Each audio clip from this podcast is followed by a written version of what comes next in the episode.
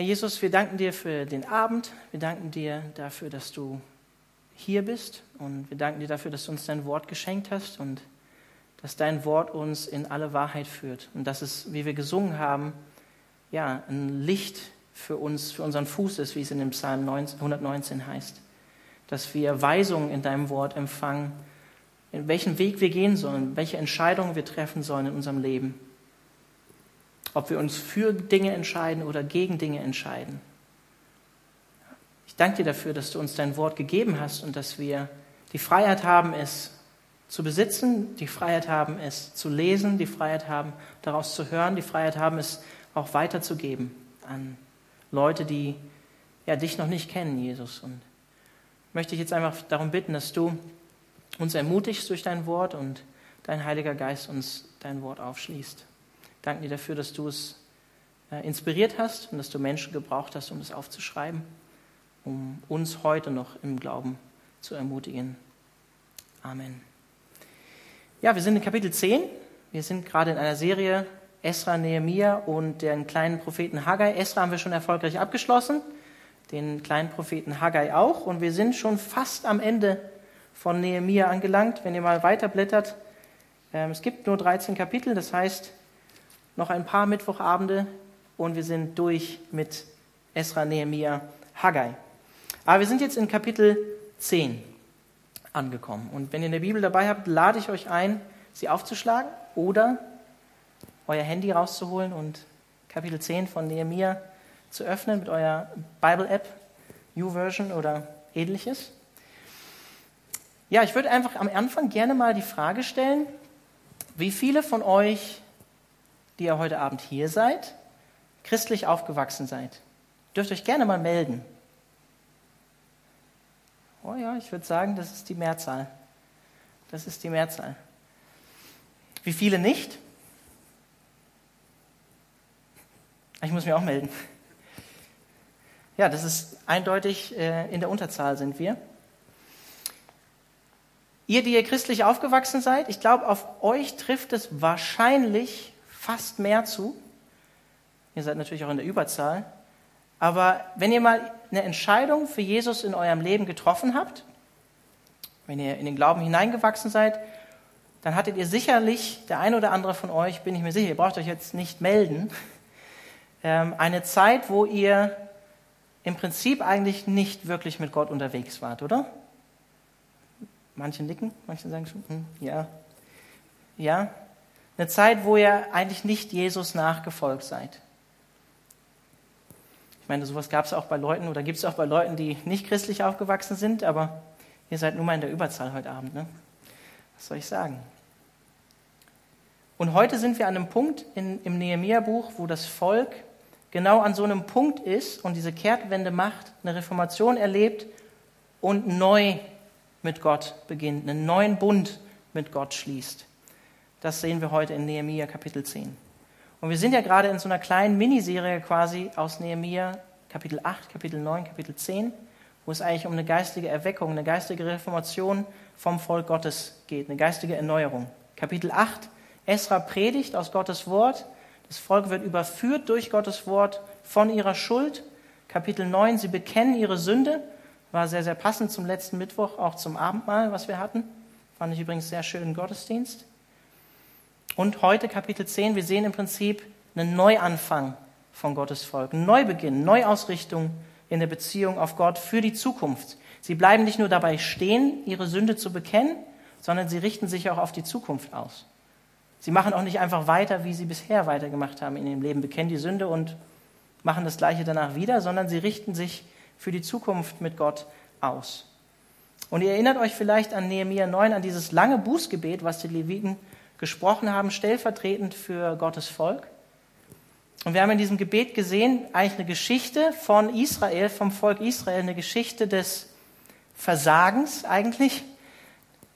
Dann kehren sie wieder mal um, kommen wieder zu Gott, fangen wieder neu an, beginnen wieder neu mit Gott und dann geht das Ganze wieder los. Versagen, Umkehr, Versagen, Versagen, halsstarrig sein, wie es da steht in der Schlachter, dann wieder neu beginnen, neu anfangen, Gott ist gnädig. Kennt ihr vielleicht auch so ein bisschen manchmal aus eurem eigenen christlichen geistlichen Alltag, euer eigenen christlichen geistigen Leben. Das Tolle aber, was ich so ermutigend finde in diesem Gebet in Kapitel 9, was wir letztes Mal hatten, ist, Gott ist einfach so langmütig, so barmherzig und er wird niemals müde, wie ich auch letztes Mal gesagt habe, sich unser Versagen, unsere gleichen Fehler, die wir immer wieder tun, wenn wir mit einem aufrichtigen Herzen zu ihm kommen, die wieder zu hören und uns wieder anzunehmen und uns wieder aufzuheben, wenn wir gefallen sind. Ja, und an diesem Punkt in der Geschichte sind wir jetzt angekommen. 445 vor Christus ungefähr, Punkt des Neuanfangs, Neubeginns, Neuentscheidung für Gott. Und eigentlich, wie ihr jetzt auch gleich sehen werdet, Kapitel 9 und 10, die Kapiteleinteilung in der Bibel, die ist ja nachträglich gekommen. Das ist eigentlich im Prinzip ein fließender Text, eigentlich gehört es quasi zusammen. Müsste man eigentlich gar nicht unbedingt trennen. Und da lesen wir in Vers, Vers 1. Aufgrund alles dessen treffen wir eine feste Abmachung und schreiben sie nieder und lassen sie durch unsere Fürsten, Leviten und Priester versiegeln. Aufgrund von was? Aufgrund all dessen, was ist damit gemeint? Die Umstände, die wir natürlich in Kapitel 9 gehört haben, die im Gebet geschildert wurden. Ich finde am besten zusammengefasst in Vers 33 vom Kapitel davor. Da lesen wir, dass die Leviten oder das Volk Israel zu Gott betet, du bist gerecht, Gott, in allem was über uns gekommen ist. Sie beten ja am Ende, wir sind noch immer eigentlich Sklaven in unserem eigenen Land und müssen Abgaben zahlen an den persischen König.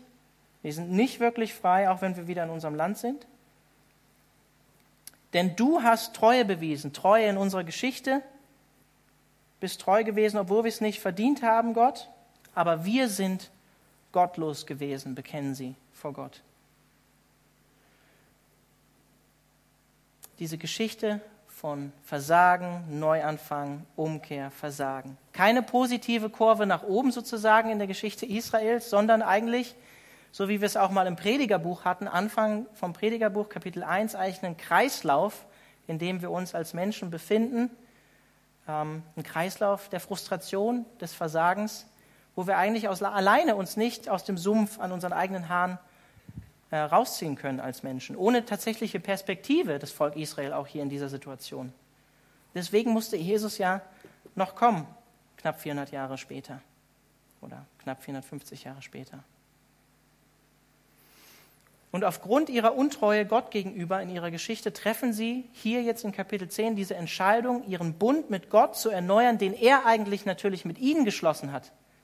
Wenn ihr letztes Mal gut zugehört habt und mitgelesen habt in dem Gebet, von den Leviten, dann habt ihr immer wieder auch gesehen, dass da Bünde vorkamen, die Gott mit Abraham geschlossen hat, die Gott mit Mose geschlossen hat. Also Gott schließt einen Bund mit seinem Volk, er wendet sich ihnen zu. Und sie machen das jetzt hier umgekehrt. Sie erneuern den Bund mit Gott sogar schriftlich. Sie schreiben das sogar auf.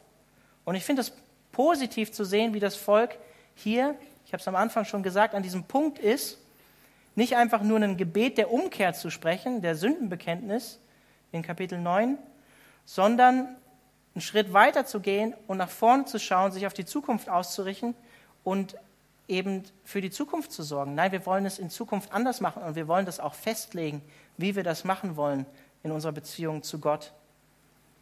So ist das auch in einem christlichen Leben. Wenn jemand Christ wird, dann dann sind da Dinge in unserem Leben, die nicht immer gleich mit dem Christwerden aufgeräumt sind.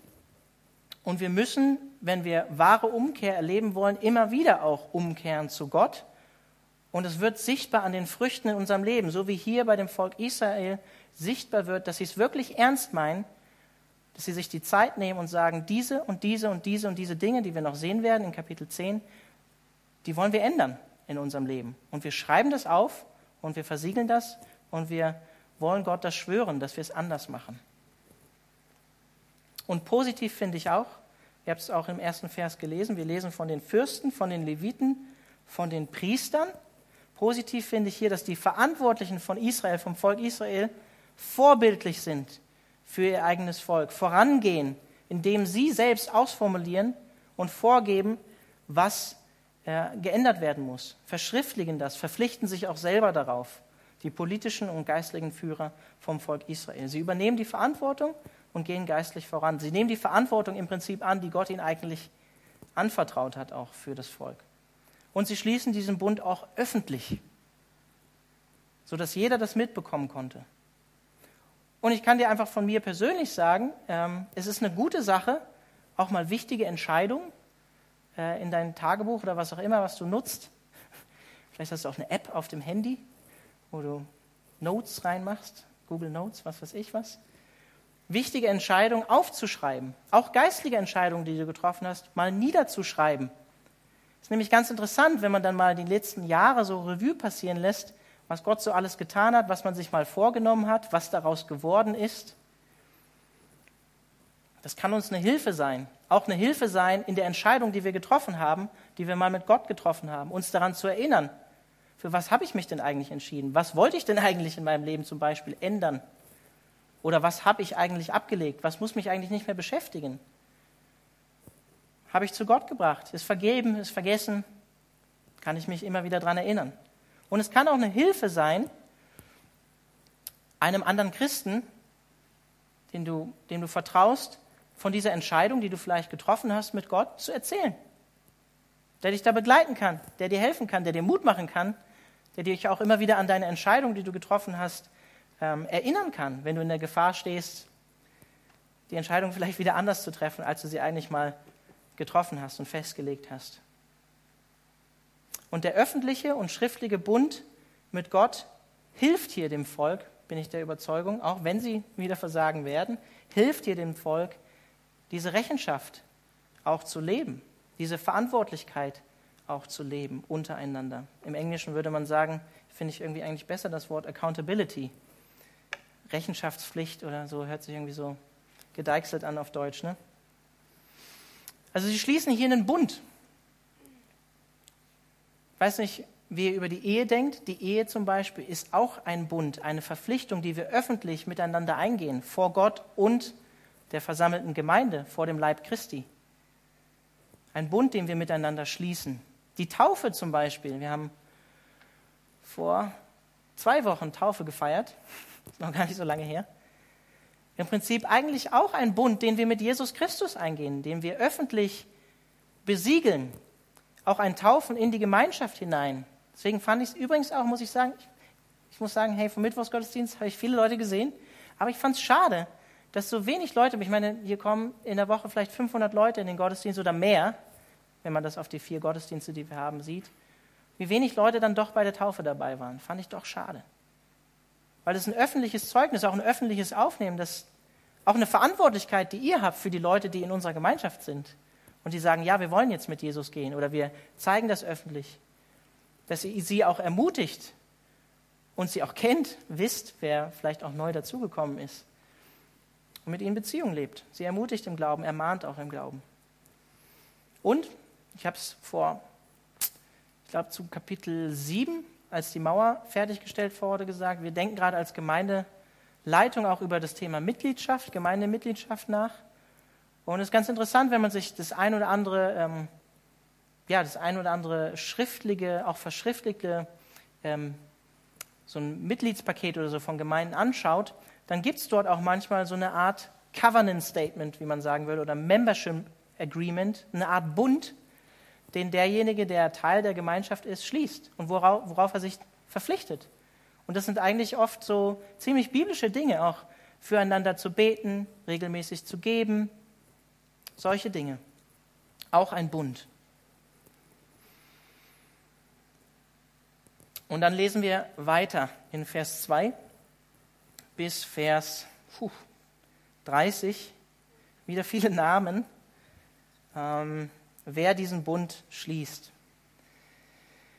Zu der Versiegelung aber wurden abgeordnet Nehemia, vorbildlich, der Statthalter, der Sohn Hachaljas und Zedekia, Seraja, Asaja, Jeremia, Paschhur, Amaya, Malchia, Hattus, Sebania, Maluch, Harim, Miremot, Obadja, Daniel, Gineton, Baruch, Meschulam, Abia, Miyamin, Ma Masja, Bilga und Shemaya. Dies waren die Priester, also auch Leute, die in Verantwortung waren. Ferner die Leviten, sozusagen die Assistenzpriester.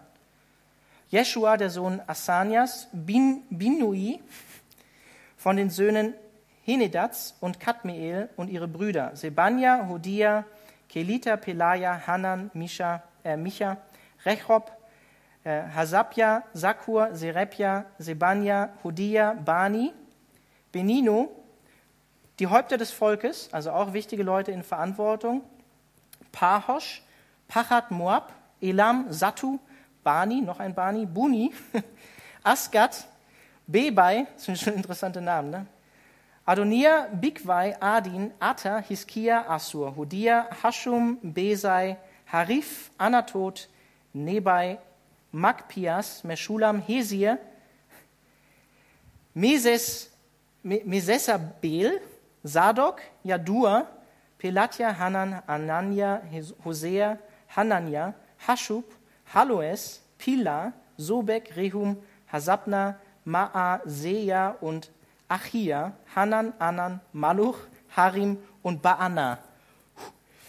Das übrige Volk, die Priester, die Leviten, die Torhüter, die Sänger, die Tempeldiener und alle, die sich von den Völkern der Länder zum Gesetz Gottes abgesondert hatten, samt ihren Frauen, ihren Söhnen und Töchtern, alle, die es wissen und verstehen konnten, die schlossen sich ihren Brüdern, den Vornehmen unter ihnen, an.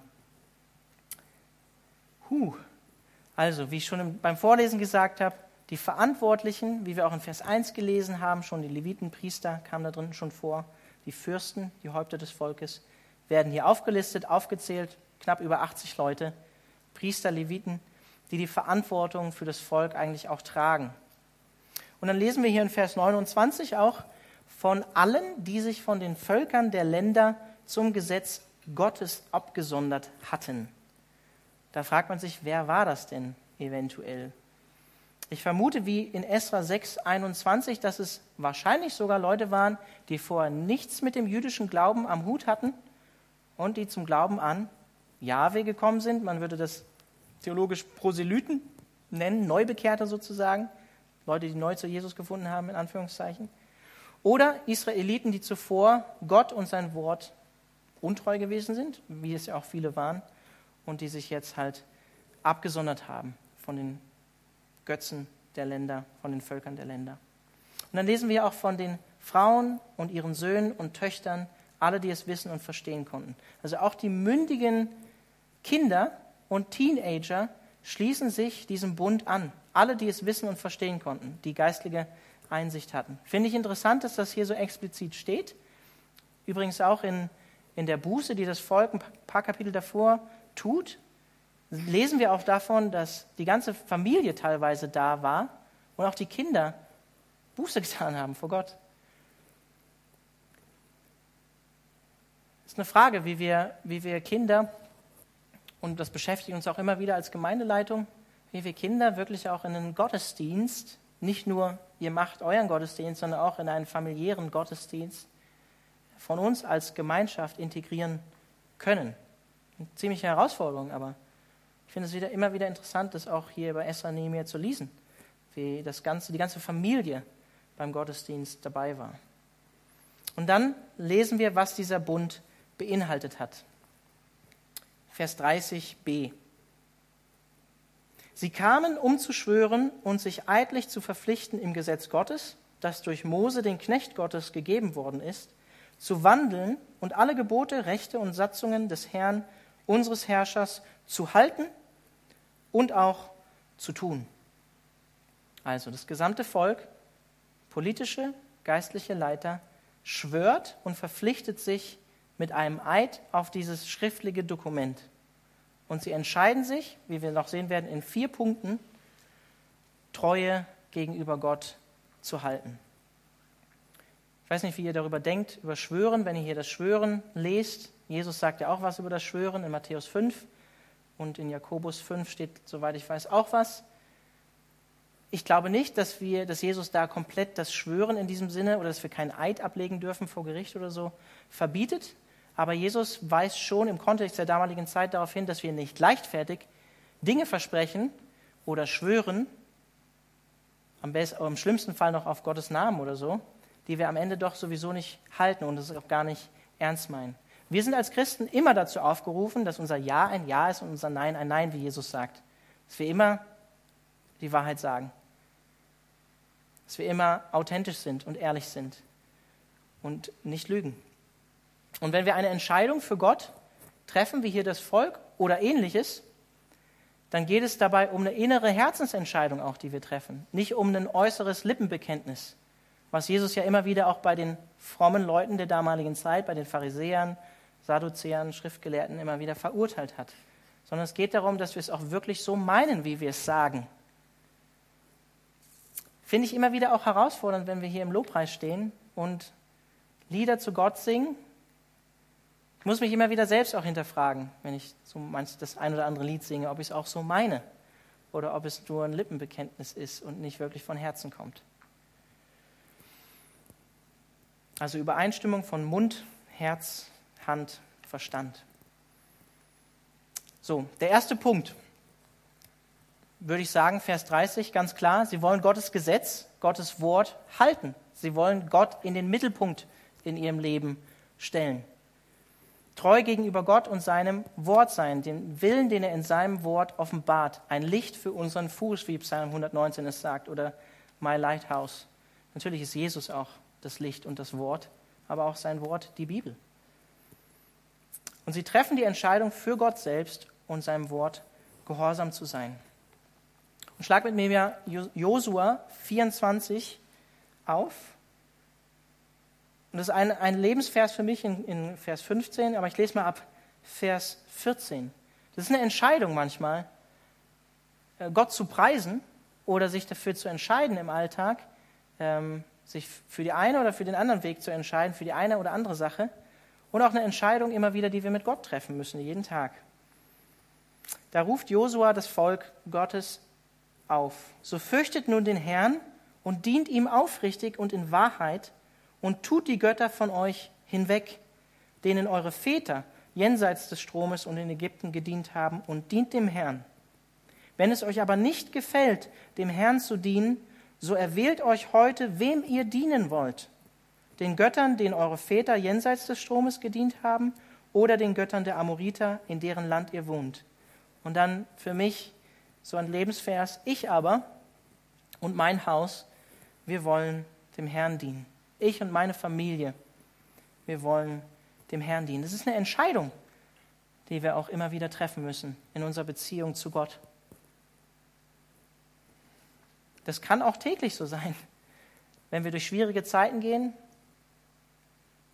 wenn wir durch Stürme gehen in unserem Leben, uns dafür zu entscheiden und zu sagen, ja, aber ich will mit Gott da durchgehen. Und ich vertraue auch darauf, dass er mein Lighthouse ist, dass er mein Licht ist und dass er mich durch den Sturm führt und dass ich sicher am Ziel ankomme. Dafür müssen wir uns manchmal entscheiden, das zu tun.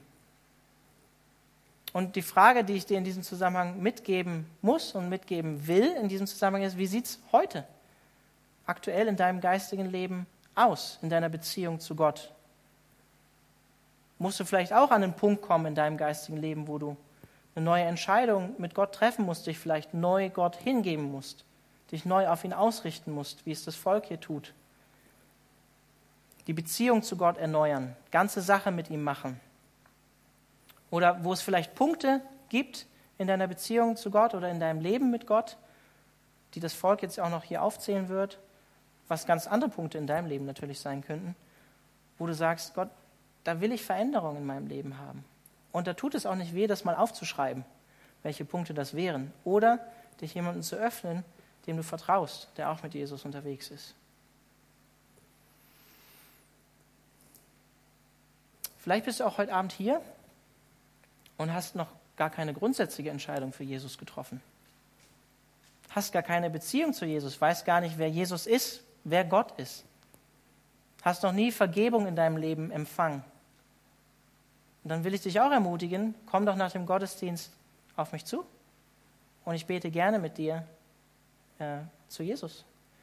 Dass du Jesus dein Leben gibst, dass du Vergebung von deinen Sünden empfängst, dass dein Leben neu beginnt mit Jesus. Gebet ist nach dem Gottesdienst möglich. Macht das heute fest. So wie Josua sagt, entscheidet euch heute. Auch wenn ihr Entscheidungen heute persönlich in eurem Leben treffen müsst, macht es heute fest. Verschiebt es nicht auf Donnerstag oder nächsten Mittwoch oder auf whatever. Heute. Und ja, wenn wir uns dafür entscheiden, dann kann uns das auch was kosten. Das ist Nachfolge. Jesus nachfolgen ist nicht immer ganz einfach und wir sollen auch die Kosten abwiegen, wenn wir Jesus nachfolgen, wenn wir den Bund mit Jesus erneuern wollen auch. Das kann heißen, dass wir unsere, wie in Josua, unsere Ersatzgötter, die wir haben, die wir so durch unser Leben mittragen, aufgeben müssen. Dass wir uns aufhören, unser Vertrauen in unser Konto zu setzen oder in unsere berufliche Karriere oder in unseren Verstand. All diese Sicherheiten, unsere Ersatzgötter, die wir häufig haben, oder, oder unseren Egoismus, den wir haben, unsere Selbstbezogenheit, dass wir das tun, was Jesus sagt, uns selbst verleugnen. Hört sich hart an, fordert er uns zu auf.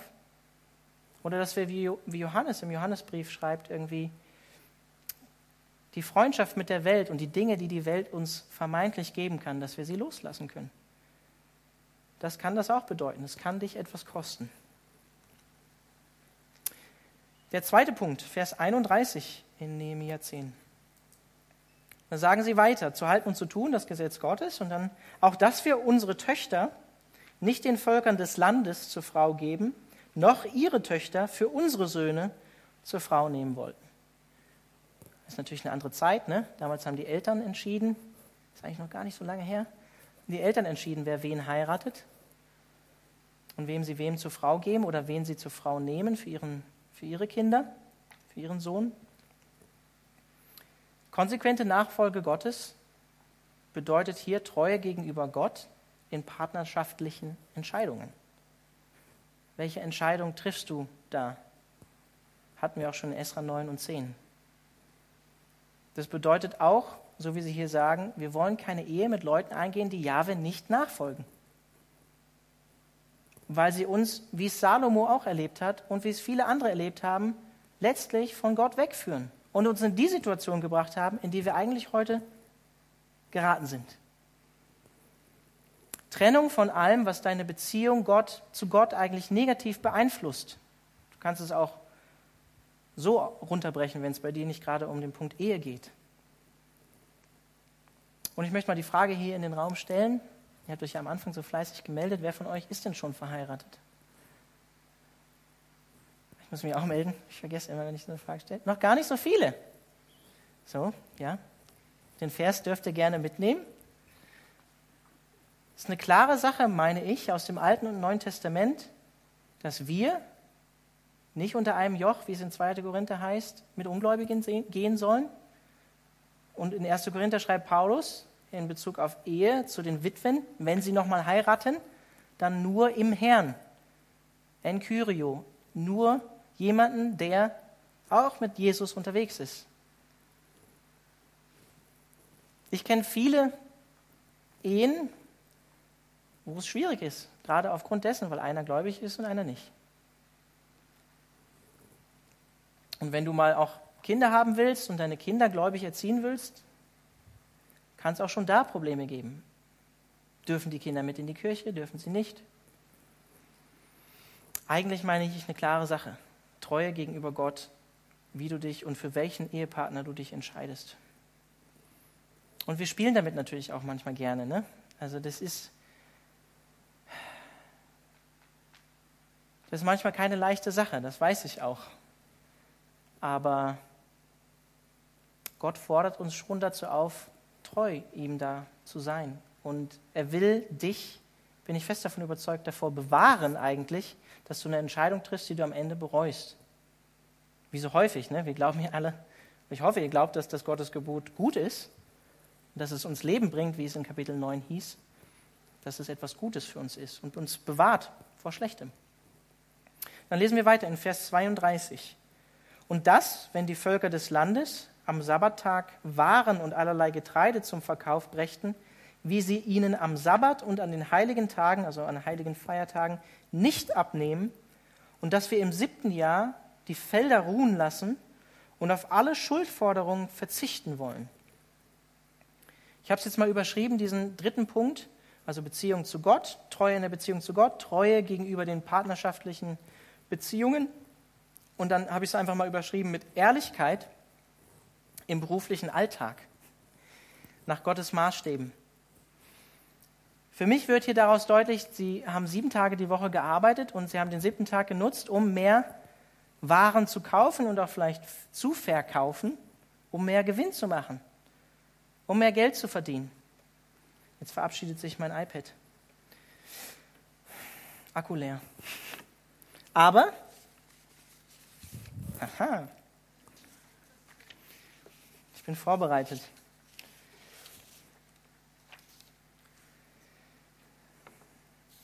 So, ich habe das Ladekabel nicht gefunden gehabt. Wo war ich denn jetzt hier? Da.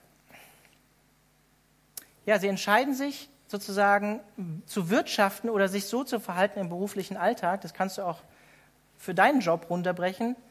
Äh, ehrlich zu sein und nach Gottes Maßstäben zu leben. Und, ähm, das hatten wir auch in Nehemiah 5, da gab es Leute aus dem eigenen Volk, sogar vornehmlich die Reichen und die, die in Verantwortung waren, die hier übrigens scheinbar auch eine gute Entscheidung treffen und es nicht mehr machen wollen, sondern sie wollen, wie sie hier schreiben, ähm, alle Schuldforderungen, auf alle Schuldforderungen verzichten. Da gab es Leute in Nehemiah 5, da musste Nehemiah dafür sorgen, dass sie ihren eigenen Brüdern und Schwestern sozusagen nicht übermäßig Schulden ähm, aufladen, die sie gar nicht mehr zurückzahlen konnten. Und wir lesen hier auch davon, dass sie den Sabbat sozusagen heiligen wollten und die Felder auch ruhen lassen wollten. Ja, auch Auszeit gehört dazu. Auch sich einen Tag freizunehmen gehört dazu. Auch wenn wir als Christen nicht mehr unter dem Sabbatgebot stehen, sondern jeder Tag der Tag des Herrn ist im Prinzip, gehört es dazu, dass wir uns Zeiten der Pause nehmen. Und ich glaube, wir leben in der Zeit, wo es immer mehr in die Richtung geht, äh, dass wir auch am Sonntag arbeiten oder viel mehr leisten, als wir eigentlich vertraglich auch leisten müssen für die Firma oder so weiter. Und es verherrlicht Gott, wenn du dir die Zeit nimmst, zum Beispiel am Sonntag in die Calvary Chapel zu kommen, um Gott anzubeten, dich auf Gott auszurichten, dich zu füllen mit Gottes Wort, dich zu füllen mit Lobpreis, dich zu füllen mit, ja, auch einem ermutigenden oder auch mal ermahnenden Wort von, einer Bruder, von einem Bruder oder einer Schwester. Ich selbst hatte eine Phase in meinem Leben, wo ich keine Auszeit gemacht habe. Und die Quittung habe ich dafür auch bekommen. Ich hatte dann einen Burnout. Und Gott hat mir ganz klar gezeigt, so jetzt musst du auf dich schauen und du musst Nein zu Dingen sagen lernen. Fällt uns Christen manchmal schwer, Nein zu sagen. Und dann die Verse 33 bis 40 und dann sind wir auch schon durch mit den 40 Versen. Und wir legten uns die Verpflichtung auf, jährlich das Drittel eines Schekels für den Dienst im Haus unseres Gottes zu geben, für die Schaubrote und für das tägliche Speisopfer und das tägliche Brandopfer, für die Opfer an den Sabbaten und Neumonden und Festtagen und für das Geheiligte und für die Sündopfer, um für Israel Sühnung zu erwirken und für den ganzen Dienst im Haus unseres Gottes. Wir warfen auch das Los, wir, die Priester, Leviten und das Volk, wegen der Spenden an Holz, das wir dieses Jahr für Jahr zu bestimmten Zeiten nach unseren Väterhäusern, Vaterhäusern zum Haus unseres Gottes bringen wollten, damit es auf dem Altar des Herrn, unseres Gottes, verbrannt werde, wie es im Gesetz geschrieben steht, um Opfer darzubringen. Auch, dass wir jährlich die Erstlinge unseres Landes und die Erstlinge aller Früchte von allen Bäumen Jahr für Jahr zum Haus des Herrn bringen wollten. Ebenso die Erstgeburt unserer Söhne und unseres Viehs, wie es im Gesetz geschrieben steht. Und die Erstlinge unserer Rinder und unserer Schafe, dass wir alles zum Haus unseres Gottes bringen wollten, zu den Priestern, die im Haus unseres Gottes dienen. Auch, dass wir den Priestern die Erstlinge unseres Mehls und unserer Hebopfer und die Früchte von allen Bäumen, von Most und Öl in die Kammern am Haus unseres Gottes bringen wollten. Ebenso den Leviten den Zehnten unseres Bodens, dass die Leviten den Zehnten erheben sollten in allen Städten, wo wir Ackerbau betreiben. Und der Priester, der Sohn Aarons, soll bei den Leviten sein, wenn sie den Zehnten erheben. Und die Leviten sollen den Zehnten von ihrem Zehnten zum Haus unseres Gottes in die Kammern des Schatzhauses hinaufbringen. Denn in die Kammern sollen die Kinder Israels und die Kinder Levis das Hebopfer vom Korn, Most und Öl bringen, weil dort die Geräte des Heiligtums sind und die Priester, welche dienen, und die Torhüter und Sänger. So wollen wir das Haus unseres Gottes nicht im Stich lassen. So wollen wir das Haus unseres Gottes nicht im Stich lassen. Also der letzte Punkt, ich habe es überschrieben mit Geben für Gottes Reich und für Gottes Gemeinde.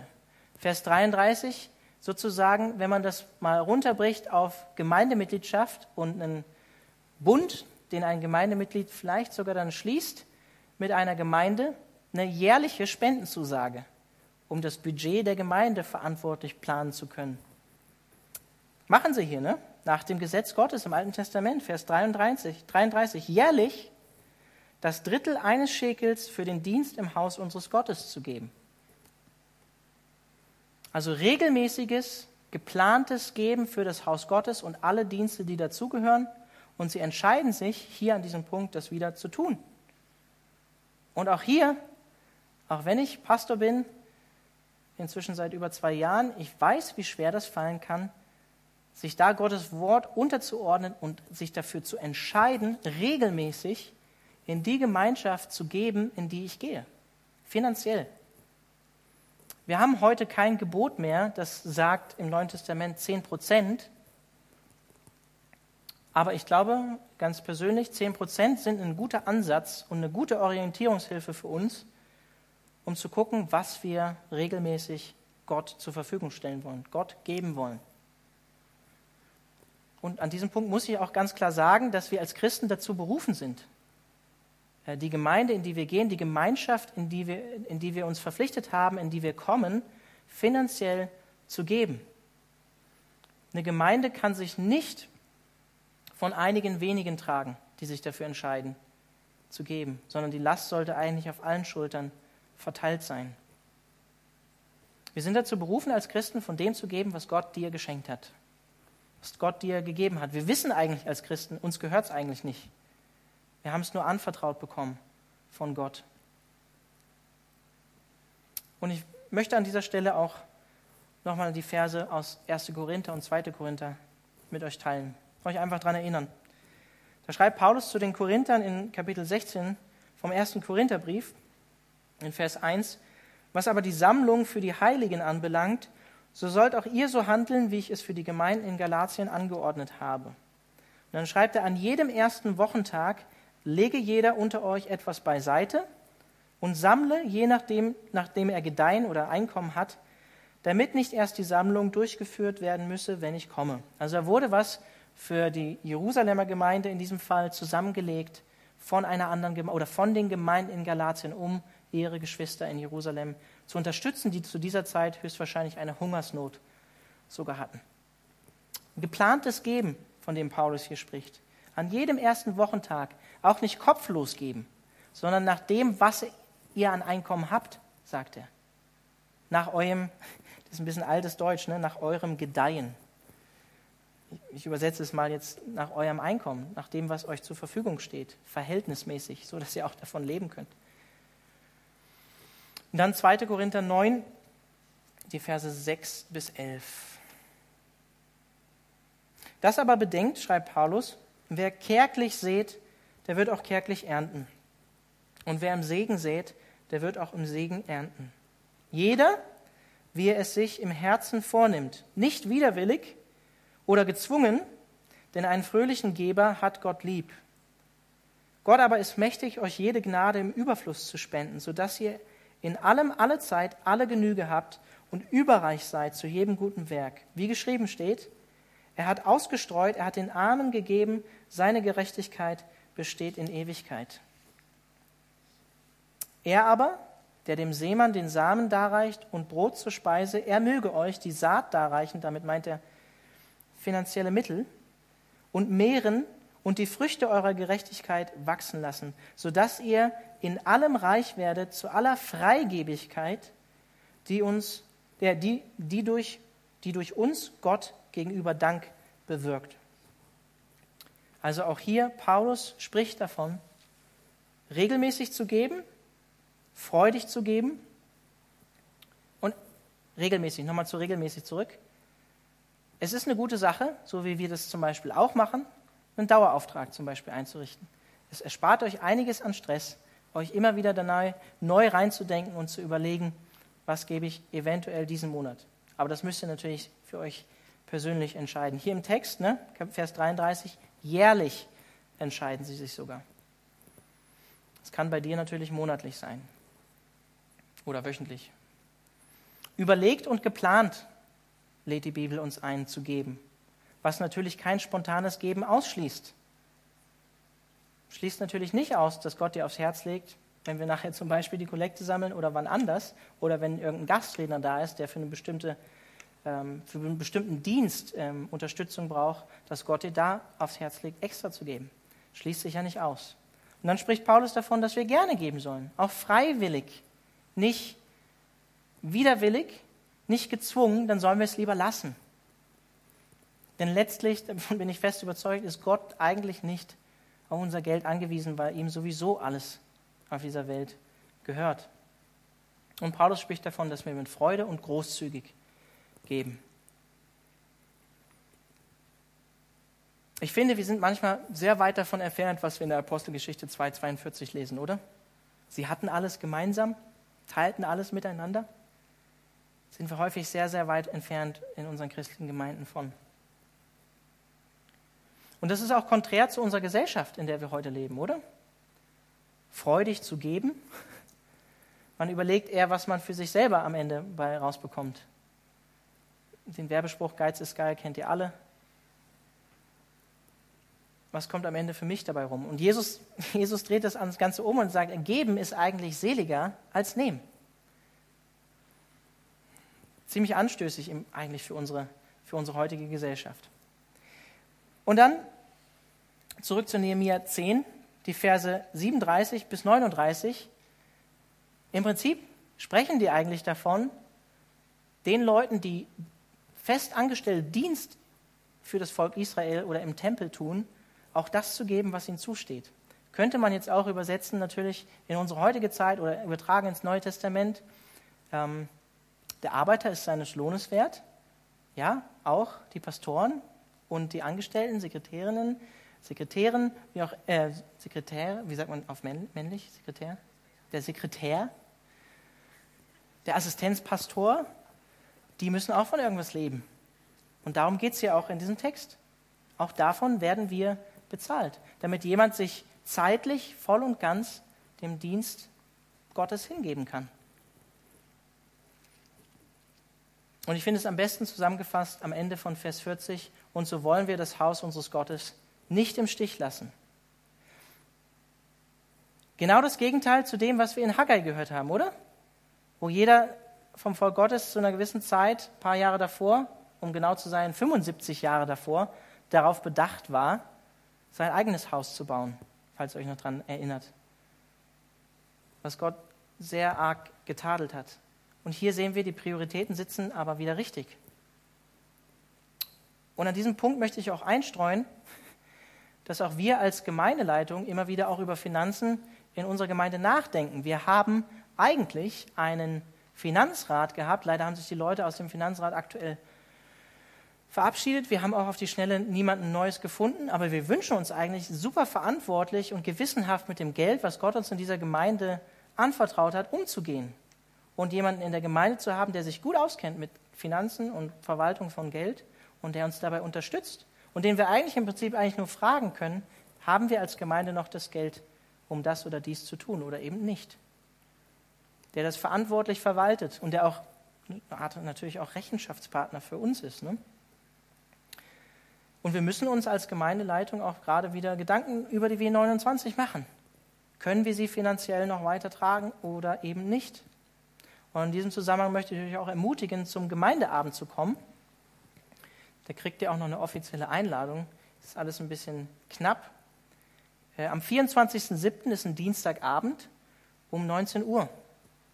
Da habt ihr die Möglichkeit, einfach auch nochmal ein Update zu bekommen zu Finanzen in der Gemeinde, zu Dingen in der Gemeinde, die gerade aktuell laufen. Zurück zu Kapitel 10. Wie kriege ich den Schwenk jetzt wieder hin von Gemeindeabend und finanziell geben?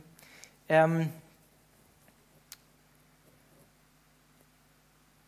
ich weiß nicht, wie es euch geht, am Jahresanfang zum Beispiel, wenn ihr euch dafür entschieden habt, zum Beispiel Dinge in eurem Leben anders zu machen. Ich will es jetzt mal nicht so banal sagen, auf den Sport runterbrechen.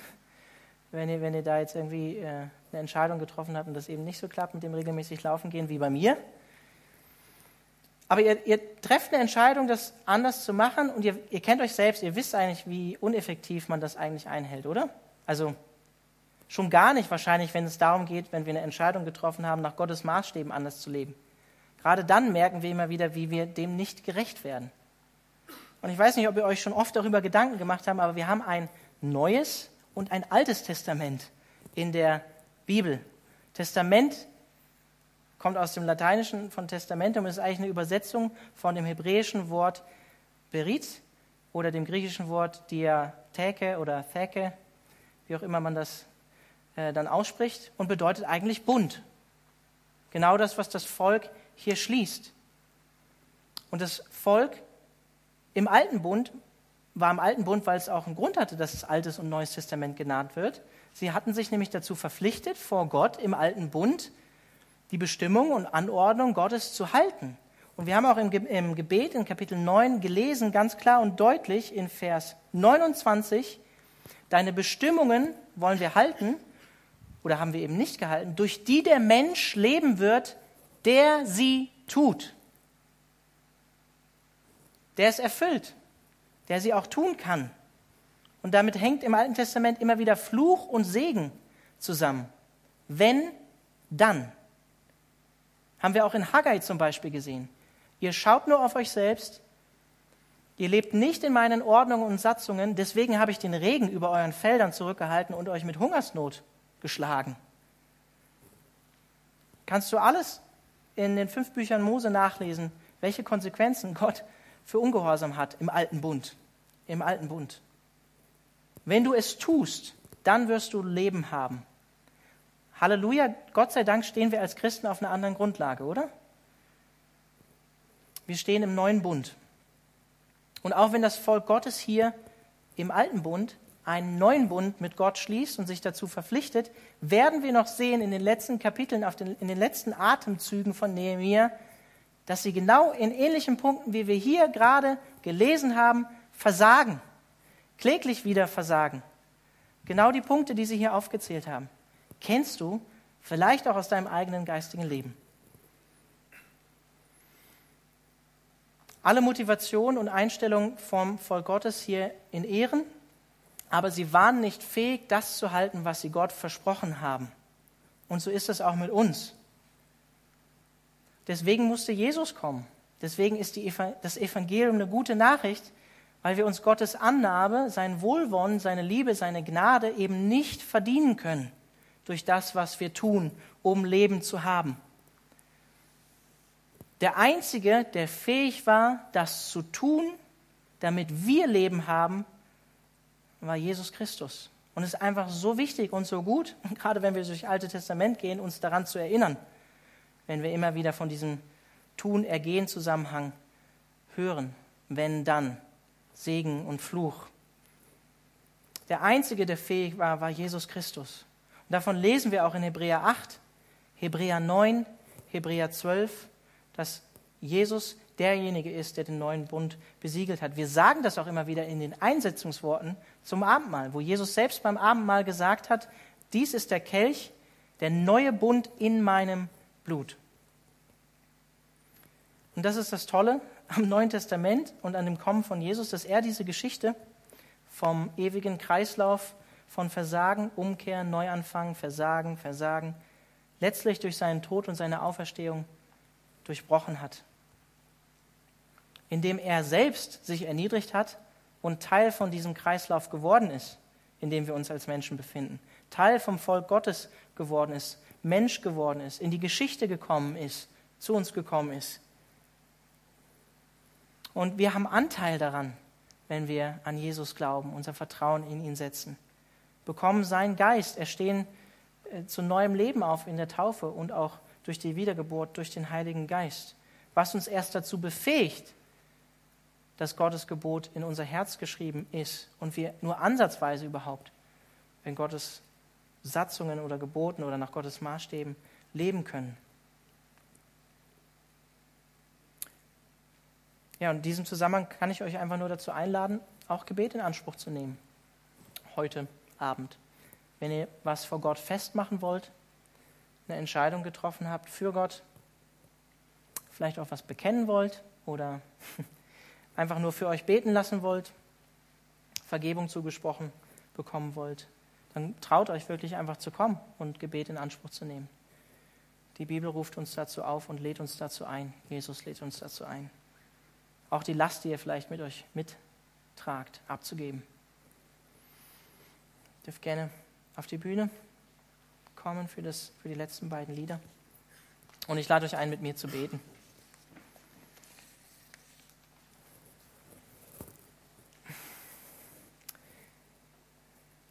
Herr Jesus, wir können dir nur danken dafür, dass du zu uns gekommen bist. Wir danken dir dafür, Jesus, dass du ja, diesen Weg gegangen bist, dass du den Weg des Kreuzes gegangen bist für uns an unserer Stelle und dass auch du uns einlädst, ähm, so zu leben, mit dem Blick, dass diese Welt eben nicht alles ist und unseren Fokus auf dich auszurichten und auf die Ewigkeit, die kommen wird. Und Herr, ich möchte dich darum bitten, dass wir, ja, einfach, wenn dein Geist uns heute Abend angesprochen hat durch dein Wort oder auch im Lobpreis, hm, ja, uns in, in manchen Punkten in unserem Leben neu auf dich auszurichten oder ja, uns vielleicht das erste Mal für dich zu entscheiden, Herr, dass wir unser Herz nicht verschließen vor deiner Stimme, sondern heute zu dir kommen und es zu dir bringen. Herr, ich danke dir dafür, dass wir immer kommen können, so wie wir es auch im Kapitel 9 gesehen haben, dass du niemals müde wirst, unser Versagen oder unsere Fehler und Schwächen anzuhören, sondern dass du ein Gott der Vergebung bist, dass du ein Gott der Liebe bist, dass du langmütig und geduldig mit uns bist und dass du uns letztlich all deine treue Liebe und Gnade erwiesen hast in dem, was Jesus für uns getan hat. Und Herr, wir können dir nur danken für, diese, für dieses unaussprechliche Geschenk, wie Paulus in 2. Korinther 9 sagt. Wir können dir einfach nur Danke sagen, Jesus. Und all das, was wir dir geben könnten, all das, was wir dir an Lobpreis geben könnten, all das, was wir dir an Geld oder was weiß ich, was geben könnten an, an Zeit, das würde niemals ausreichen, ähm, um das auszugleichen, was du uns gegeben und freimütig geschenkt hast, Jesus. Aber ich bete darum, dass dein Geist uns in eine tiefe Dankbarkeit führt gegenüber dem, was du, uns, was, was du für uns getan hast. Dass wir das auch immer wieder sehen und schätzen können, dass wir deine Gnade und Vergebung haben und dass wir es nicht als billige Gnade leichtfertig auf die Schulter nehmen, was du für uns getan hast, Jesus. Preisen dich dafür, dass du uns alles schenkst, ganz freimütig und in Liebe. Amen.